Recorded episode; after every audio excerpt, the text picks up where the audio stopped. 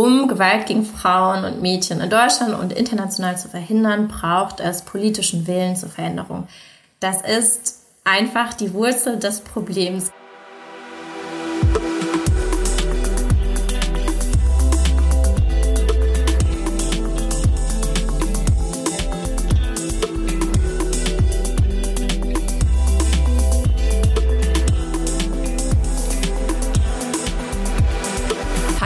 Herzlich willkommen zu Zeitgerecht, dem Podcast von Oxfam zu Ungleichheit und Feminismus. Ich bin Susanne Klingner und in dieser bereits letzten Folge unserer kleinen Serie widmen wir uns einem Problem, das immer noch viel verbreiteter ist, als viele denken. Es geht um geschlechtsspezifische Gewalt. Daher an dieser Stelle ein Hinweis. Wir sprechen in dieser Folge unter anderem über sexualisierte Gewalt und Gewalt in Partnerschaften. Wenn es euch mit diesen Themen nicht so gut geht, dann lasst diese Folge vielleicht aus oder hört sie mit jemandem zusammen. Die Zahlen zu geschlechtsspezifischer Gewalt gegen Frauen sind schockierend und das überall. Weltweit werden täglich 137 Frauen von einem Mitglied ihrer Familie getötet. In Deutschland versucht jeden Tag ein Partner oder Ex-Partner eine Frau umzubringen. In jedem dritten Fall passiert es auch. Die Pandemie hat die Situation für viele Betroffene von Gewalt verschärft, denn plötzlich waren sie dem Täter zu Hause viel stärker ausgesetzt. Über Gewalt gegen Frauen und wie sie sich mit der Corona-Pandemie verändert hat, sprechen wir unter anderem mit Rami Houili von unserer Partnerorganisation ATFD, der Association Tunisienne des Femmes Démocrates in Tunesien, die sich in ihrer Arbeit unter anderem gegen geschlechtsspezifische Gewalt einsetzt. Normalerweise kommen in etwa 100 Frauen pro Monat in unsere vier Beratungszentren. Aber in den anderthalb Monaten Lockdown zwischen dem 16. März und Ende April haben wir mehr als 200 von Gewalt betroffene Frauen betreut. Außerdem sprechen wir mit Kaya Della. Sie setzt sich bei der Menschenrechtsorganisation Human dafür ein, dass Menschenrechte auch in Deutschland eingehalten werden. Was das Ganze mit Geschlechterstereotypen in der Justiz zu tun hat und vor allem, was man dagegen tun kann, wird sie uns noch erklären. Die Stereotype, die Vorstellungen und die Rollenbilder, die wir alle ja letztlich in unseren Köpfen haben, weil die eben gesellschaftlich geprägt sind, weil die gesellschaftlich weitergegeben werden, hinterfragen wir die und was können die eventuell auf so einen Prozess für Einflüsse haben. Zunächst wollen wir aber erst einmal klären, was geschlechtsspezifische Gewalt genau ist und wer überhaupt davon betroffen ist. Darüber haben wir mit Monika Remé gesprochen. Sie ist Referentin für internationale Gleichstellungspolitik beim Deutschen Frauenrat und dort auch für das Thema Gewalt gegen Frauen zuständig. Also geschlechterbasierte Gewalt oder geschlechtsspezifische Gewalt trifft Frauen und Mädchen als Frauen und Mädchen. Das bedeutet, wenn eine Frau sich trennen möchte und der Partner reagiert darauf mit Gewalt bis zu Mordversuchen oder Mord, wenn eine Frau bei der Arbeit, im Club oder bei Volksfesten in der Bahn angekrapscht wird und die Leute, die ähm, rum, rumstehen, finden das lustig. Das hat alles damit zu tun, wie wir uns Männer und Frauen vorstellen, wie wir uns Geschlechterverhältnisse vorstellen, Beziehungen zwischen Menschen, Besitzansprüche zwischen den Geschlechtern, Verfügbarkeiten von Körpern. Das sind alles gesellschaftliche Vorstellungen, die damit zu tun haben, wie diese Gewalt entsteht und dass diese Gewalt entsteht. Wie oder was als Gewalt wahrgenommen wird, hängt also stark von den gesellschaftlichen Vorstellungen ab, wie allein ein kurzer Blick in die Vergangenheit klar macht. Wichtig ist, dass Gewalt gegen Frauen ein Machtinstrument ist.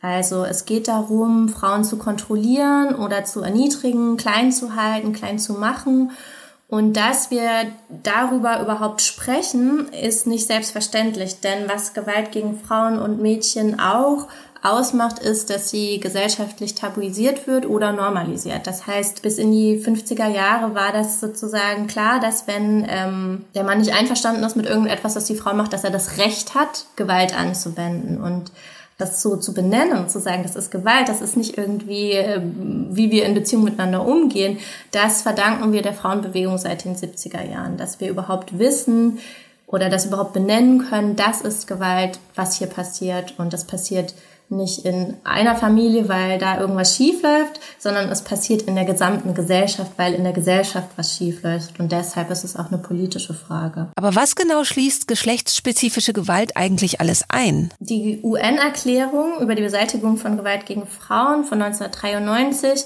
definiert Gewalt gegen Frauen als körperliche Gewalt, sexuelle oder psychologische Gewalt oder Handlungen, die Frauen Schaden oder Leid zufügen, aber auch die Androhung davon. Und das ist ganz wichtig. Also auch diese Drohszenarien sind Gewalt. Ähm, in der Istanbul-Konvention, also dem Übereinkommen des Europarats zur Verhütung und Bekämpfung von Gewalt gegen Frauen und häusliche Gewalt, wird das noch erweitert um wirtschaftliche Gewalt. Und das ist ganz wichtig, zum Beispiel bei häuslicher Gewalt, weil ökonomische Abhängigkeiten oder das Geben, Nicht-Geben von Geld oft als ähm, Zwangsmittel eingesetzt wird bei häuslicher Gewalt. Ähm, eine weitere Gewaltform, die Feministinnen sehr wichtig ist, ist die strukturelle Gewalt. Das ist so ein bisschen schwieriger zu fassen. Das heißt, da geht es um Diskriminierung. Alles, was Frauen und Mädchen im Alltag, in ihrem Leben, in ihrer Entwicklung daran hindert, teilzunehmen an der Gesellschaft und sich nach ihren Möglichkeiten zu entwickeln. Davon sind dann natürlich besonders Frauen betroffen, die arm sind, migrantisch, äh, undokumentiert, von Rassismus betroffen und so weiter.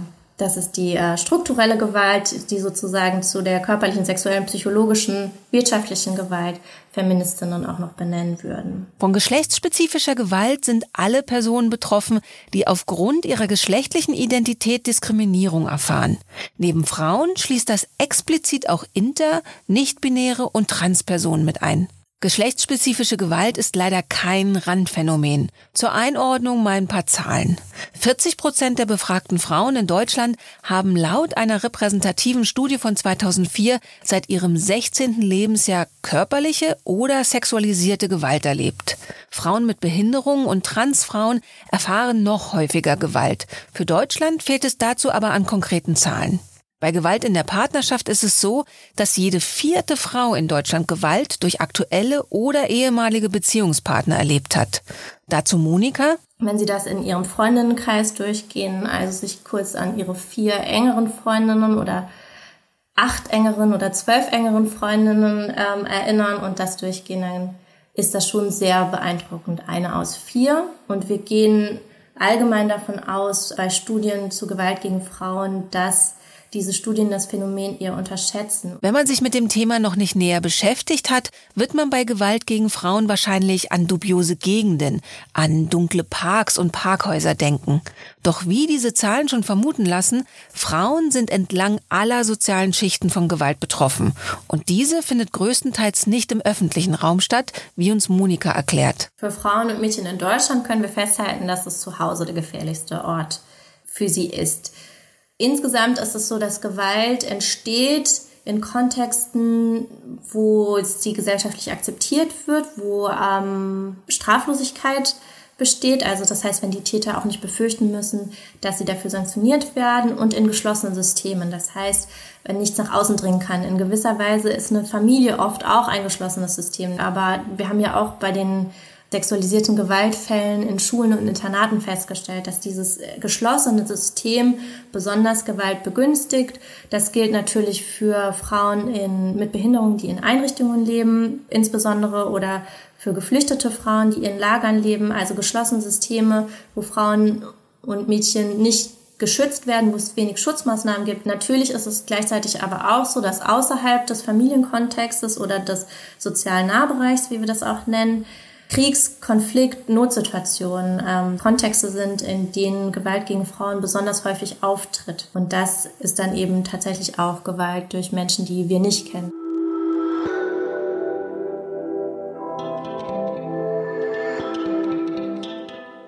Schauen wir dazu auch mal nach Tunesien.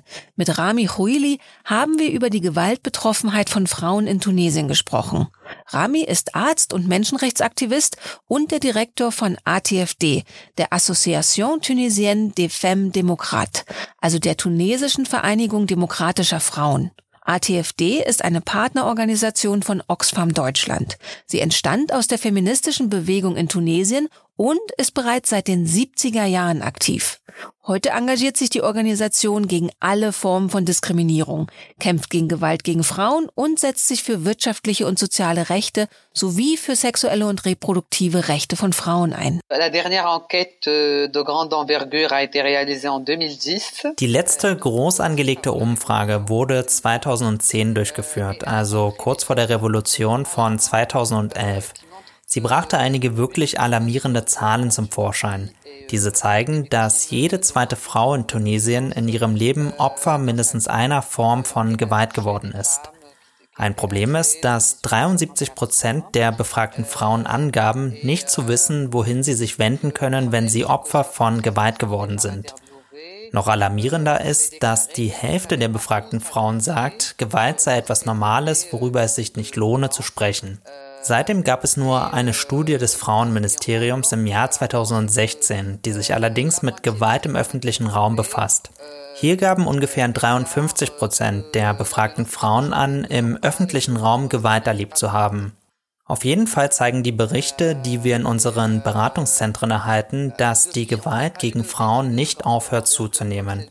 Es ist eine Folge von politischer Instabilität, Sicherheitsproblemen und der Wirtschaftskrise, die Tunesien seit der Revolution erlebt hat. Die Corona-Pandemie hat die Lage nochmal verschärft. Mitte März gingen überall auf der Welt Länder in teilweise sehr strikte Lockdowns. Es gab also viel mehr geschlossene Systeme, die besonders gefährlich für Frauen sind, wie uns Monika bereits erklärt hat. Wir von ATFD haben damals gesagt, Sie können davon ausgehen, dass sich die Zahl der Gewalttaten vervielfacht und dass wir noch viel mehr Fälle von Gewalt haben werden. Das liegt daran, dass man die Frauen mit ihrem potenziellen Angreifer einsperrt, ohne Ausweg und ohne die Möglichkeit, Unterstützung in Anspruch zu nehmen. Wir wissen das, weil das schon immer so war, zum Beispiel während der Feiertage, wenn die Frauen zu Hause bleiben und es wenig Verkehr und wenig Bewegung innerhalb der Bevölkerung gibt. Kurz danach kommen viel mehr Frauen zu uns, die in dieser Zeit Opfer von Gewalt wurden.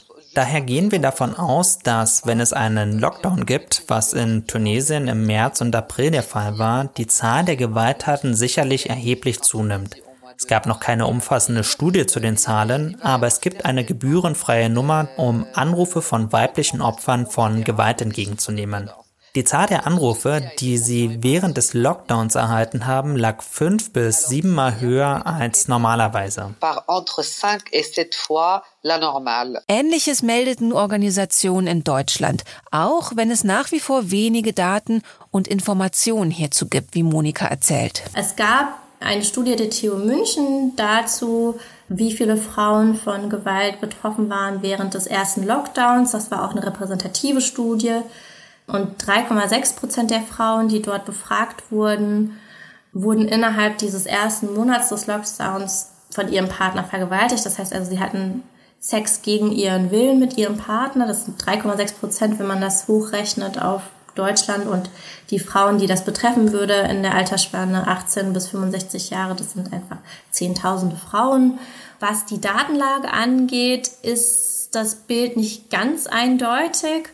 Also einerseits haben wir aus verschiedenen Ländern, zum Beispiel aus UK und Bolivien, aber auch aus Deutschland schon Zahlen, die deutlich zeigen, dass die Anrufe bei Hilfetelefonen am Anfang des ersten Lockdowns stark hochgegangen sind. Gleichzeitig ist es aktuell so, dass einige Bundesländer in Deutschland sagen, dass es weniger Anzeigen gab in der, der Zeit. Andere wie Brandenburg geben an, dass es eher mehr gab, also vor allem nachdem der Lockdown dann gelockert wurde. Dass es teilweise weniger Anzeigen oder Anrufe bei Hilfstelefonen gab, lässt sich auch mit den Lockdowns erklären.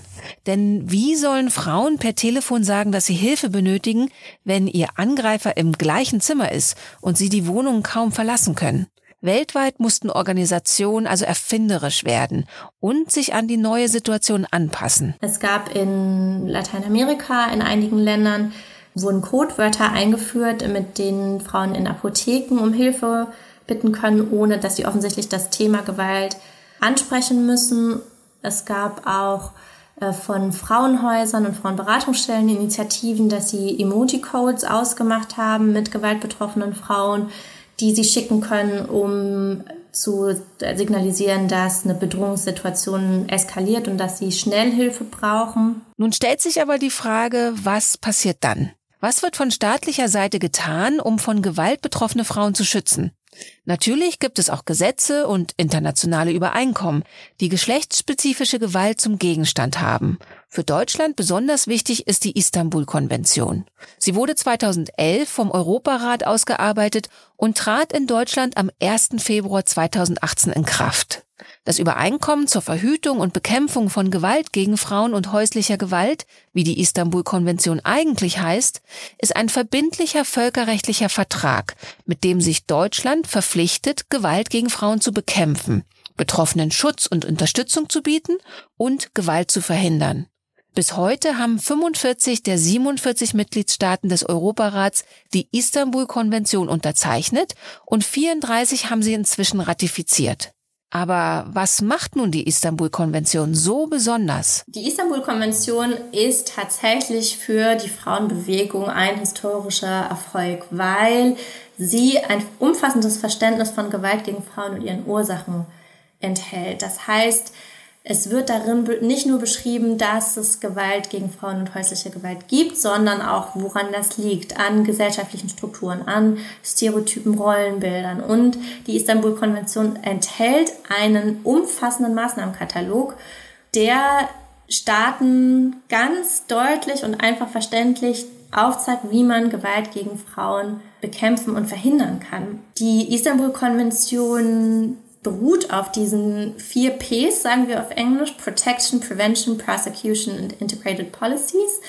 Also Protection Schutz, Prävention ist klar, Prosecution heißt Strafverfolgung und Integrated Policies heißt eben, dass es ein politisches Gesamtkonzept geben muss. Also das bedeutet, dass wir nicht ähm, einfach das Strafrecht verändern und dann haben wir Gewalt gegen Frauen bekämpft, weil jetzt ist klar, okay, Vergewaltigung wird bestraft. Das reicht nicht. Also wir brauchen tatsächlich, ähm, wenn wir das Thema sexualisierte Gewalt ähm, uns angucken, brauchen wir von politischer Bildung, von äh, Bildung zu Geschlechterbildern in der Schule, über Fortbildung von allem Personal, was mit gewaltbetroffenen Frauen und Mädchen zu tun haben kann. Das heißt von Sozialarbeiterinnen, Justizpersonal, Polizei brauchen wir Schulungen, damit die wissen, was ist sexualisierte Gewalt und was brauchen diese Frauen, um nicht retraumatisiert zu werden. Und dann braucht es natürlich Hilfe, Unterstützungsangebote für die Frauen selbst. Das heißt, der gesamte Bereich Gewalt gegen Frauen ist so komplex, dass wir auch komplexe, umfassende politische Antworten darauf brauchen. Und das enthält die Istanbul-Konvention auch bereits. Und das finden wir sehr fortschrittlich und sehr wichtig. Die Istanbul-Konvention enthält auch den besonderen Schutz für vulnerable Gruppen. Also sie macht das ganz deutlich, dass Gewalt gegen Frauen alle Frauen betrifft, aber dass es Frauen gibt, die stärker von Gewalt gegen Frauen betroffen sind und die auch weniger Ressourcen haben, um sich dann dagegen zu schützen und Hilfe und Unterstützung zu suchen. Da sind zum Beispiel eben Frauen ähm, mit Behinderungen zu nennen, migrantische Frauen, Frauen, die äh, Mitglieder von nationalen Minderheiten sind, geflüchtete Frauen, aber auch lesbische Frauen, bisexuelle Frauen, Transfrauen. Das sind alles Gruppen, die besonders von Gewalt betroffen sind. Und die Istanbul-Konvention macht deutlich, dass auch der Schutz für diese Frauen besonders wichtig ist.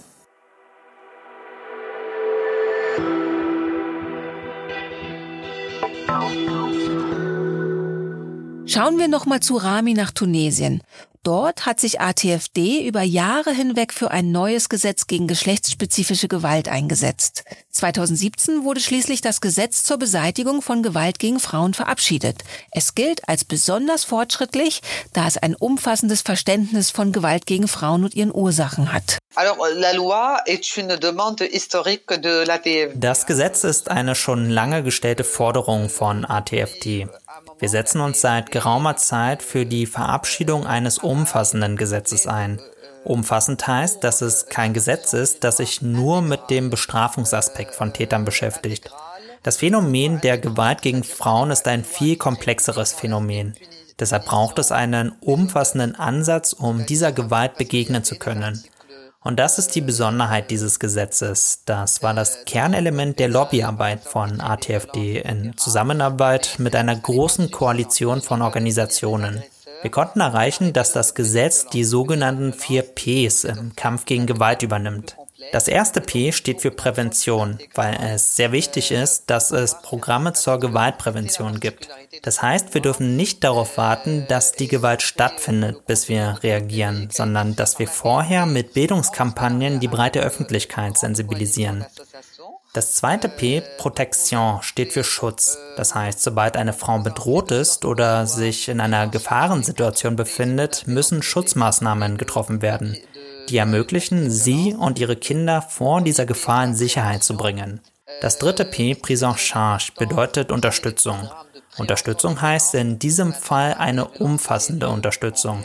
Das ist auch neu in diesem Gesetz, dass die Unterstützung nicht nur durch die Polizei oder das Justizsystem erfolgt, sondern auch medizinische, soziale und psychologische Unterstützung einschließt.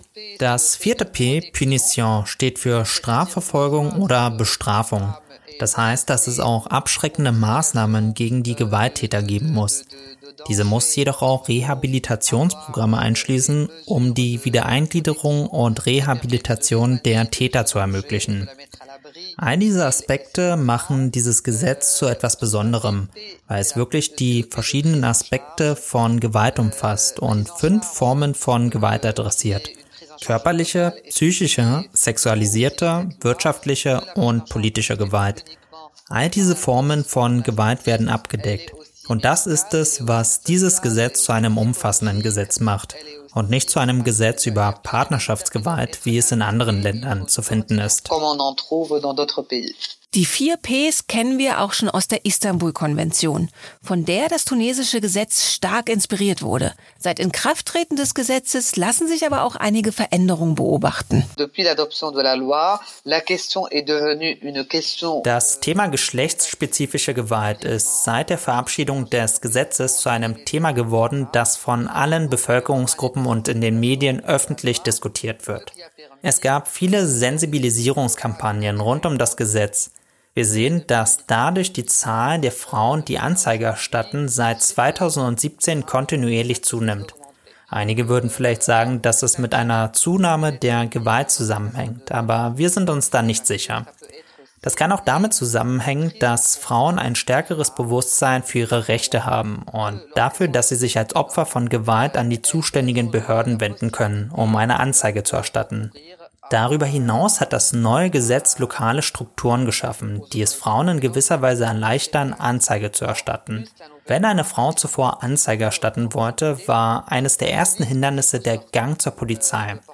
Die Polizistinnen waren nicht für diese Fälle, die Diskretion und Vertraulichkeit erfordern, ausgebildet, insbesondere wenn es zum Beispiel um sexualisierte Gewalt geht.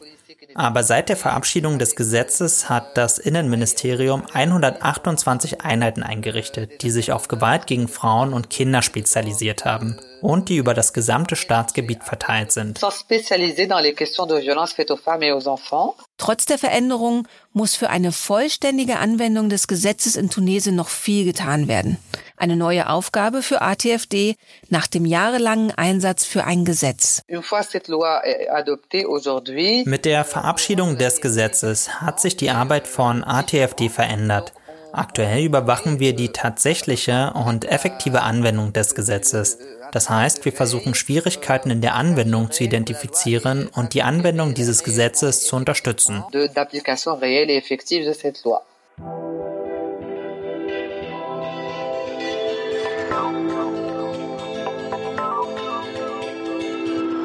Okay, also das erscheint vielleicht erstmal widersprüchlich. Wenn es ein Gesetz gibt, dann sollte es doch auch angewendet werden. Doch dass das nicht selbstverständlich ist, sieht man auch in Deutschland gerade mit Blick auf die Umsetzung der Istanbul-Konvention. Woran liegt es? Dazu haben wir mit Kaya Della gesprochen. Kaya engagiert sich bei der Menschenrechtsorganisation Human. Das steht für juristische Menschenrechtsarbeit in Deutschland. Human setzt sich für die Beseitigung von Menschenrechtsverletzungen ein. Kaya arbeitet dort neben ihrem Jurastudium im Projekt Gender Stereotype in der Justiz. Ein ganz wichtiges Element dabei, die Aus- und Weiterbildung von RichterInnen. Ich glaube auch, dass insgesamt die Istanbul-Konvention, dass das Bewusstsein für die Istanbul-Konvention, also für das Bestehen der Istanbul-Konvention äh, fehlt und auch häufig die Frage eben ist, wie genau soll die eigentlich angewendet werden. Mm, und da geht es eben darum, dass man sich damit auseinandersetzt, was ist die Istanbul-Konvention, was gibt die Istanbul genau für Vorgaben und wie können diese letztlich angewendet werden. Und das sind natürlich auch Punkte, wo man, wo man ansetzen muss und wo man Konventionen wie die Istanbul-Konvention in die Justiz mehr einbringen muss. Ein fehlendes Bewusstsein ist nicht nur ein Problem, wenn wir über die Umsetzung der Istanbul-Konvention sprechen. In ihrem Projekt Gender-Stereotype in der Justiz arbeitet Human daran, Vorurteile und Zuschreibungen aufgrund des Geschlechts in Strafverfahren wegen sexualisierter Gewalt aufzubrechen. Aber fangen wir mal von vorne an. Geschlechterstereotype in der Justiz können dazu führen, dass eine gewaltbetroffene Person im Gerichtsprozess ein zweites Mal einer Verletzung ausgesetzt wird, was zu einer Retraumatisierung führen kann. Da wurde eben von verschiedenen Frauenorganisationen berichtet, dass die Betroffenen häufig eben die Taten nicht mehr mehr zur Anzeige bringen, aber eben dann, wenn sie die zur Anzeige gebracht haben und wenn es dann auch überhaupt zum Prozess gekommen ist, die Prozesse für die jeweiligen Opferzeugen, hm, das ist jetzt ein Zitat, die Hölle war. Und das ist natürlich äh, etwas, wo man sehr aufschrecken muss. Ähm, also wo man sich überlegen muss, was passiert da eigentlich? Da sind Ängste vor, vor Stigmatisierung, vor Reviktimisierung. Da passiert ganz, ganz viel in diesen Prozessen, was natürlich eine wahnsinnig psychische Belastung ist. Und was letztlich, so sagen wir, eben ein nicht gleicher Zugang zum Recht ist. Das torpediert letztlich äh, den Zugang, den, den jede und jeder in unserer Gesellschaft hat, zu, zum Recht. Und da kann man dann weitergehen, kann sich fragen, Ziel ist es, eine gerechte Gesellschaft zu erreichen. Wie kann es funktionieren, wenn ein so prekäres Thema, was so aktuell und was eben so, so hohe Zahlen hat in Deutschland wie sexualisierte Gewalt vor Gerichten nicht fair, ganz abstrakt gesprochen, äh, behandelt wird. Und, und das kann natürlich so nicht laufen. Da haben wir uns überlegt, okay, wo kann man da ansetzen? Was sind eben primäre Punkte, was in diesen Prozessen falsch läuft? Human möchte also mit seinem Projekt Prozesse so gestalten, dass sich gewaltbetroffene Frauen auf das Justizsystem verlassen können und ihnen der juristische Weg nicht erschwert wird. Nochmal kleinteiliger gesagt, heißt es, dass unser Ziel ist es, dass Gender-Stereotype in den Prozessen selbst, also in, in, den Fragen, in dem gesamten Vorgang hinterfragt werden und somit eben keine Auswirkung mehr auf die Entscheidung haben. Das ist das Ziel. Und dass dadurch letztlich natürlich ähm, Betroffene das Gefühl haben, sie können damit vor Gericht gehen und sie können sich ihr Recht einklagen und sie, sie können diese Prozesse in irgendeiner Art und Weise durchstehen, was gerade einfach nicht der Fall ist. Um dieses Ziel zu erreichen, hat Human ein Projekt entwickelt, das dem Problem der stereotypen Vorstellungen in den Gerichtsverfahren begegnen möchte. Was macht Human mit dem Projekt also genau? In einem ersten Schritt wurden zwei Sexualstrafverfahren vor Gericht in Berlin beobachtet und dokumentiert, in welchen konkreten Moment der Verfahren Vorurteile gegen Frauen und diskriminierende Stereotype auftraten. Diese Beobachtungen haben wir dann letztlich ausgewertet und geschaut, okay, was passiert überhaupt in diesen Prozessen und wie kann sich das Ganze auswirken? Wie kann das, was wir da beobachtet haben, eine Auswirkung auf den Prozess haben? Und was man letztlich aus dieser Phase sagen kann, ist genau das, was schon von Organisationen vielfach berichtet wurde.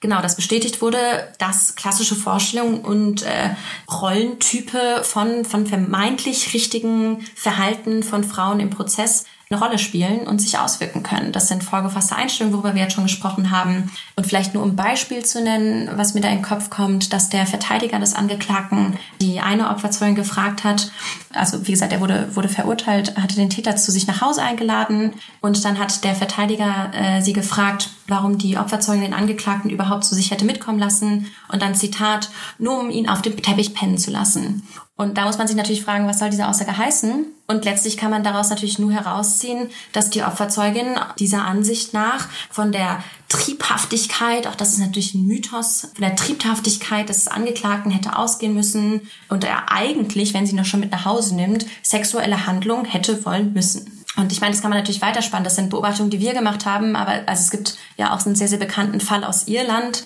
wo zum Beispiel als Beweis angeführt wurde, dass die Opferzeugin doch eigentlich äh, Sex haben wollte, weil sie eine zu knappe Unterhose, ich sage das in Anführungszeichen, angezogen hat. Dass das Nachfragen gestellt werden auf die Art und Weise, dass sich letztlich die Opferzeugin eigentlich schuldig für die Tat fühlt.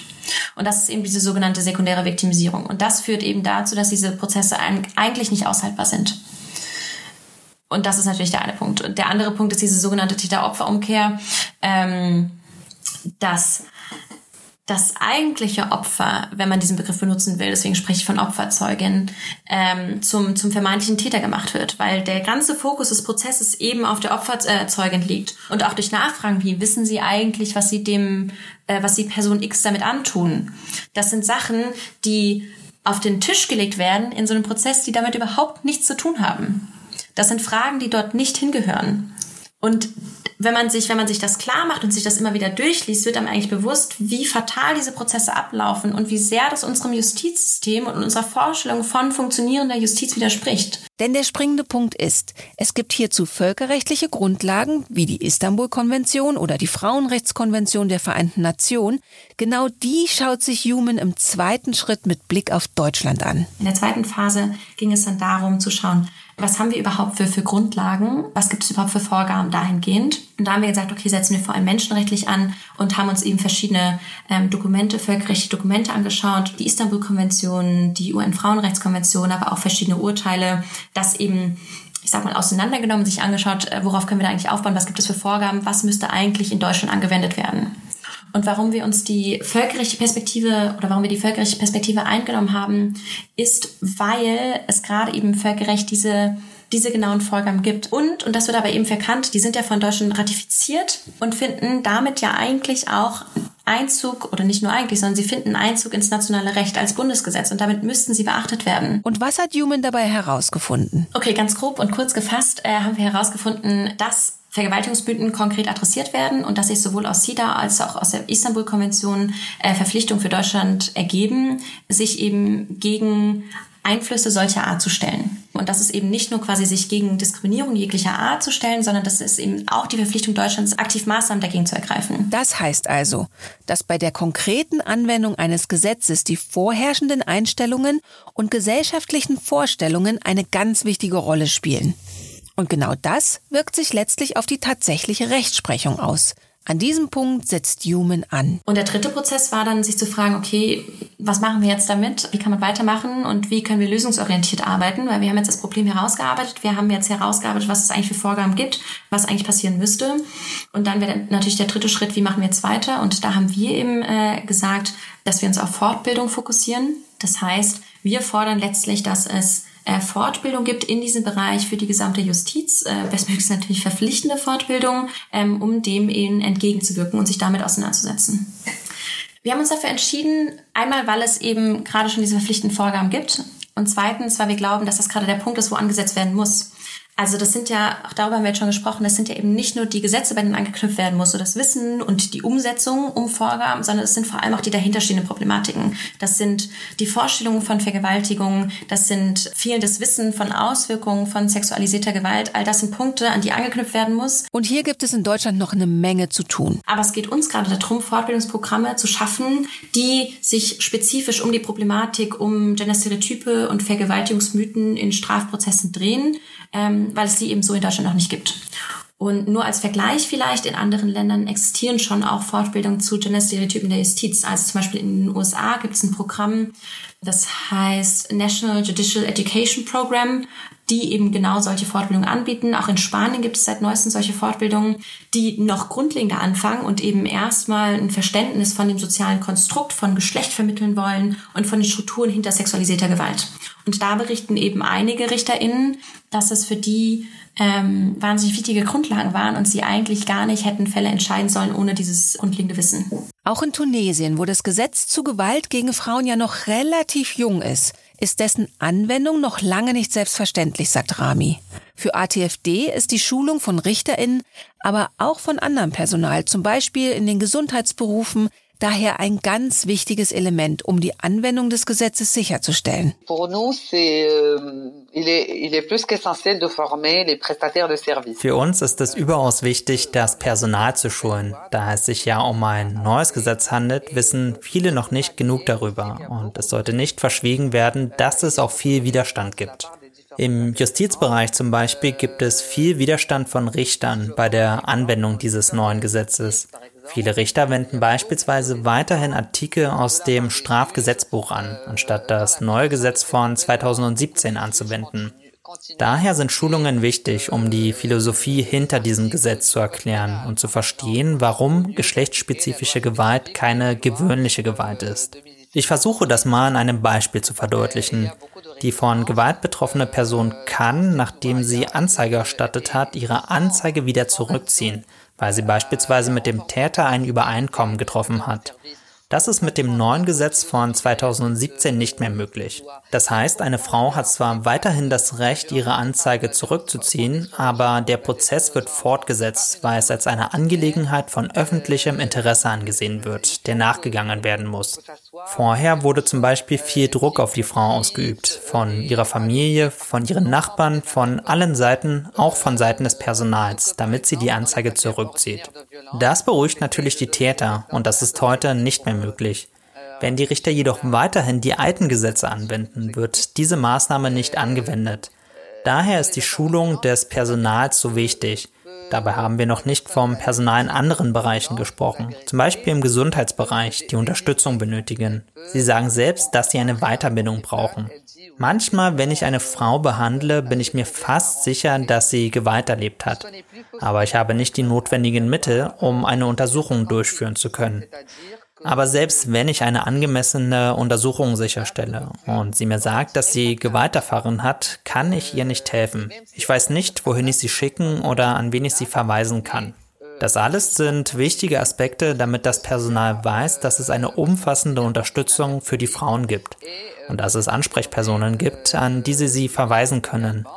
Bei ATFD arbeiten wir mit den Beschäftigten vieler verschiedener Bereiche zum Beispiel indem wir Schulungen durchführen, aber auch Diskussionsrunden damit wir die Schwierigkeiten bei der Anwendung erkennen können. Euh, Aus- und Weiterbildungen für Richterinnen, aber auch für anderes Personal in der Justiz oder im Gesundheitsbereich sind also wahnsinnig wichtig, um vorherrschende Vorurteile abzubauen und insgesamt ein stärkeres Bewusstsein über Macht und Machtmissbrauch herzustellen.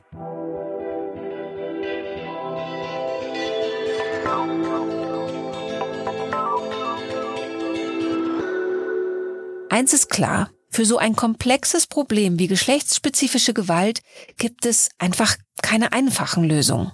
Schließlich geht es um ein gesamtgesellschaftliches Problem, das überall auftritt. Geschlossene Systeme, Machtungleichgewichte und Strukturen, die Machtmissbrauch und geschlechtsspezifische Gewalt zulassen, findet man daher auch an Orten, an denen man nicht damit gerechnet hat.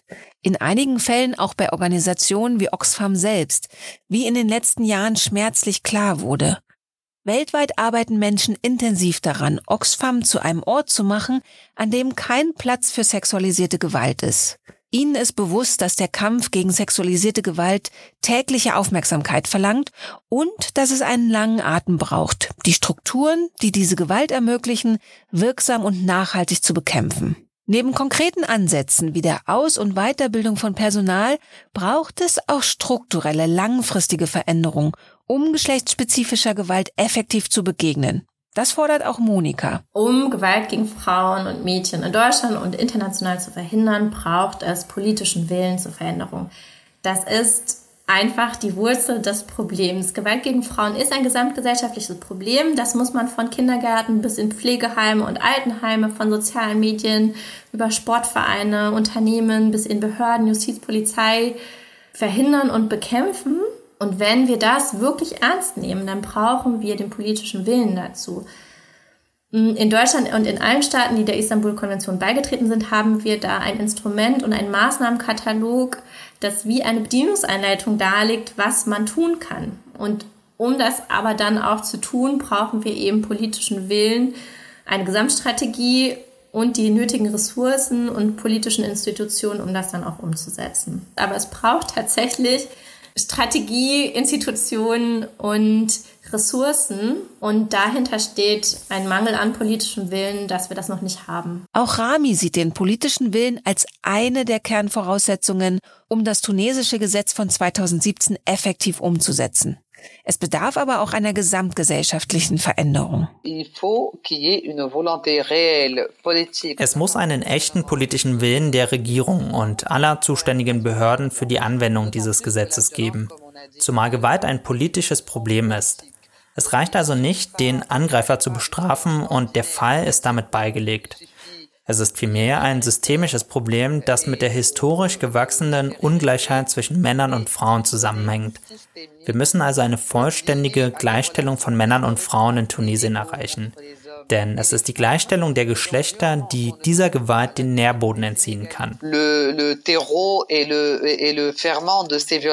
Der politische Wille zeigt sich auch darin, die nötigen Mittel und Instrumente bereitzustellen. Denn es müssen auch Ressourcen aufgebracht werden, um das Problem besser zu verstehen. Wir brauchen dafür zum Beispiel verlässliche Zahlen, wie viele Personen von geschlechtsspezifischer Gewalt betroffen sind. Für eine tatsächliche und wirksame Anwendung des Gesetzes von 2017 ist es notwendig, die erforderlichen Ressourcen bereitzustellen. Es handelt sich schließlich um ein Gesetz und nicht um eine Absichtserklärung. Das Gesetz muss angewendet werden, damit alle Frauen überall in Tunesien davon profitieren können und das Gesetz für sie Wirklichkeit wird. Und dafür müssen wir die notwendigen Mittel aufbringen. Politischer Wille, bessere Daten und mehr Ressourcen sind also unabdingbar im Kampf gegen geschlechtsspezifische Gewalt. Denn das Ganze ist eben kein Randphänomen. Wenn 40 Prozent der Frauen in Deutschland mindestens einmal geschlechtsspezifische Gewalt erleben, dann kennen wir alle eine Betroffene. Und sehr wahrscheinlich wissen wir es in den meisten Fällen gar nicht. So komplex die Ursachen hierfür sind, eine Sache hilft. Die Aufmerksamkeit von uns allen.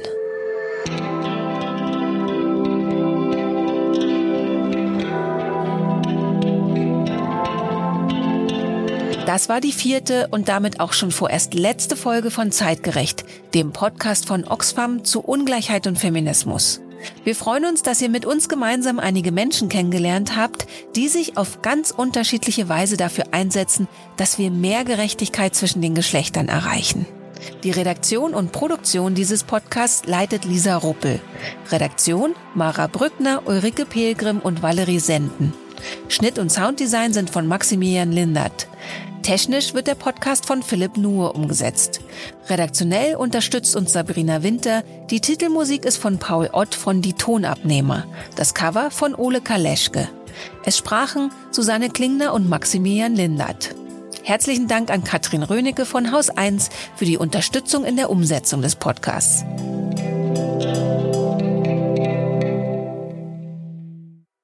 Eine gerechtere Welt ist möglich. Dafür setzt sich Oxfam ein. Dabei sind wir auf deine Unterstützung angewiesen, damit wir auch in Zukunft politisch unabhängig bleiben können. Alle Infos zu Fördermöglichkeiten findest du unter www.oxfam.de slash Gerechtigkeit schaffen. Wenn euch der Podcast gefällt, freuen wir uns ganz besonders, wenn ihr ihn in den sozialen Medien teilt, euren Freundinnen empfehlt und uns eine gute Bewertung bei Apple Podcasts gibt. So können andere den Podcast leichter finden. Bis bald.